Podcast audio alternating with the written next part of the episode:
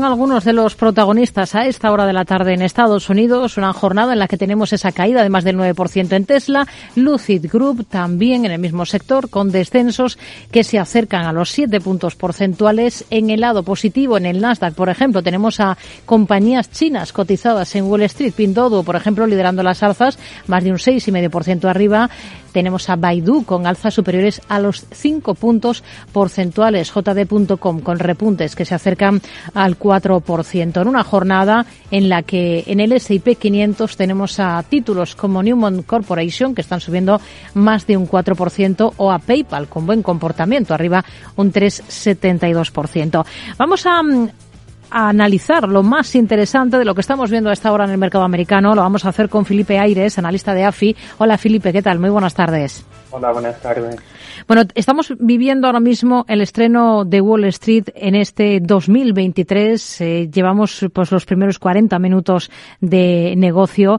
Viene de firmar el mercado estadounidense su peor comportamiento desde el ejercicio 2008, el de la crisis financiera. ¿Este año qué esperan ustedes del mercado americano?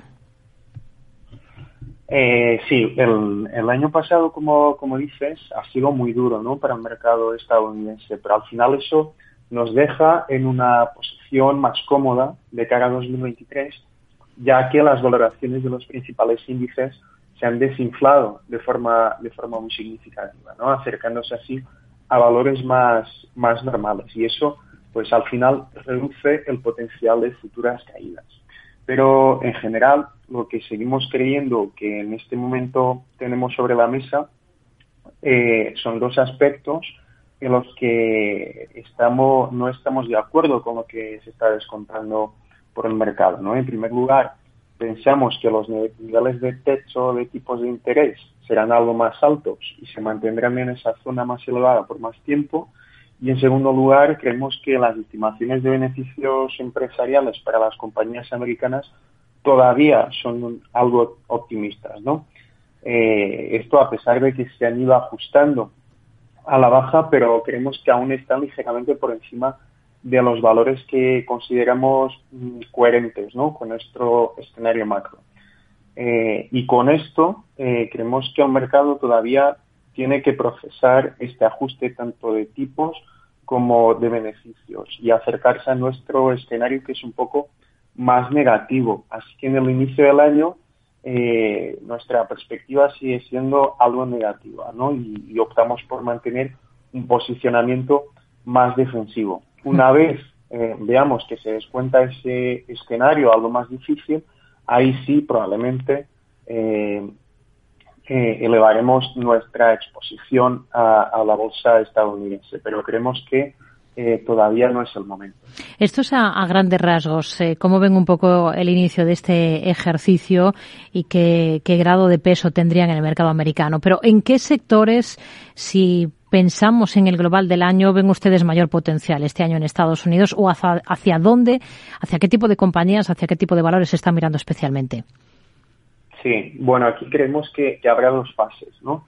Eh, como decía antes, habrá una primera fase de ajuste en la que creemos que el mercado descontará esos tipos más altos y unos beneficios más bajos y, en ese mercado, en ese momento estaremos en un periodo de risk off y ahí pues nuestro posicionamiento será, como decía antes, defensivo. Entonces, a nivel sectorial eh, somos coherentes, ¿no? Eh, es decir, en este inicio de año optaríamos por sectores más defensivos, como utilities, eh, salud, consumo básico, pero eh, en esa segunda fase, ¿no? Que decía, cuando creamos que el mercado descuenta eh, nuestro escenario y si vemos que las expectativas para, los siguientes trimestres empiezan a mejorar, ya sí elevaríamos la, exposición a bolsa, ¿no? Y, y apostaríamos por una estrategia con más beta y ahí, pues a nivel sectorial también haríamos una rotación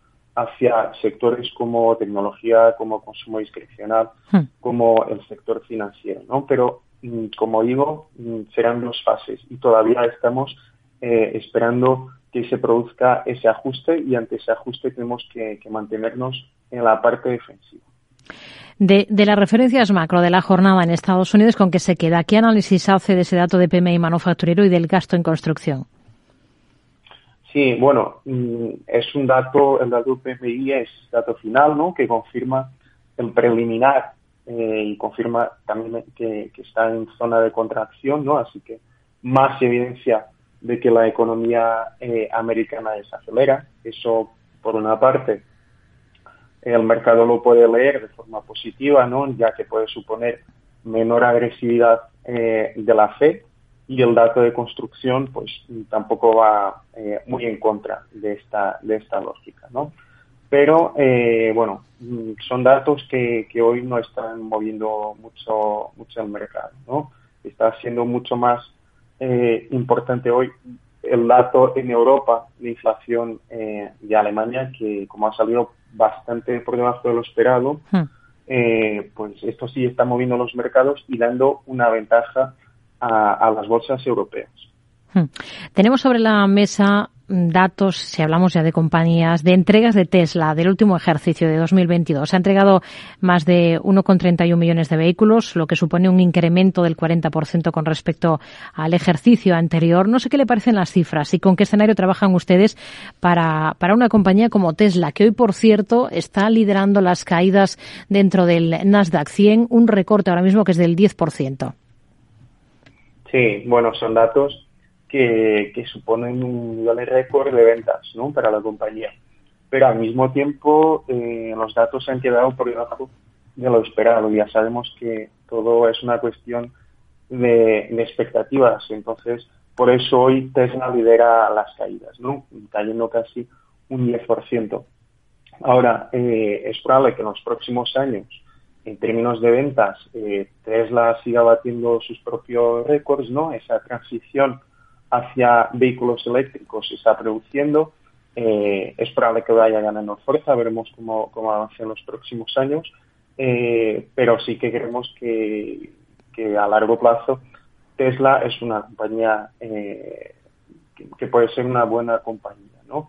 Pero en este momento seguimos creyendo que esa presión que están sufriendo sus títulos por, por la venta de acciones por parte de Elon Musk para financiar la compra de Twitter eh, genera mucha volatilidad, ¿no? Y aunque Musk ha dicho que eh, no haría más ventas, pues esto no lo sabemos y, creemos que todavía puede ser pronto para, para entrar en Tesla, ¿no? Eh, es verdad que las acciones han caído mucho en 2022 y que a largo plazo pueden estar eh, en niveles atractivos, pero eh, si creemos que sería más adecuado esperar de nuevo a esa fase eh, de riscón que mencionaba antes, que creemos que vendrá más tarde en el año, para volver a, entrar en Tesla. ¿no? De lo contrario, hmm. pues habrá que estar dispuesto a asumir una volatilidad muy alta y potenciales pérdidas también, por lo menos en el corto plazo. Hmm.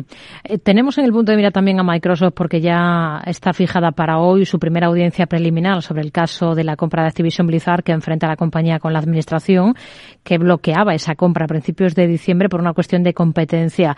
¿Qué supondría para Microsoft quedarse definitivamente, si esto ocurre al final, sin esa operación, sin esa compra?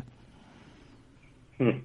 Bueno, eh, en primer lugar, creemos que eh, Microsoft intentará evitar quedarse sin esta compra. ¿no? En muchos de estos procesos eh, lo que se termina haciendo son eh, concesiones, ¿no? a través de procesos de desinversión, empresas que pasan a funcionar por separado, entre otras formas, ¿no? y que sirve un poco para eh, rebatir esas acusaciones de, que la compra derivará en menor competencia. Pero bueno, mm, todavía no sabemos qué pasará pero eso sí, eh, que supone para, para Microsoft pues la compra de Activision era un paso más en, en esa estrategia de diversificación por la que está apostando con mm. fuerza eh, la compañía, ¿no? Y que hasta ahora eh, ha sido muy acertada, por ejemplo, con la entrada en, en el negocio de, del cloud computing, ¿no? De la nube. Así que queremos que a largo plazo la compra de Activision sería algo positivo para Microsoft, en la medida mm en la que estaría diversificando su negocio en un sector como, como el de gaming, que tiene también mucho potencial de crecimiento. Pero bueno, veremos qué pasa y si al final se produce o no eh, la operación.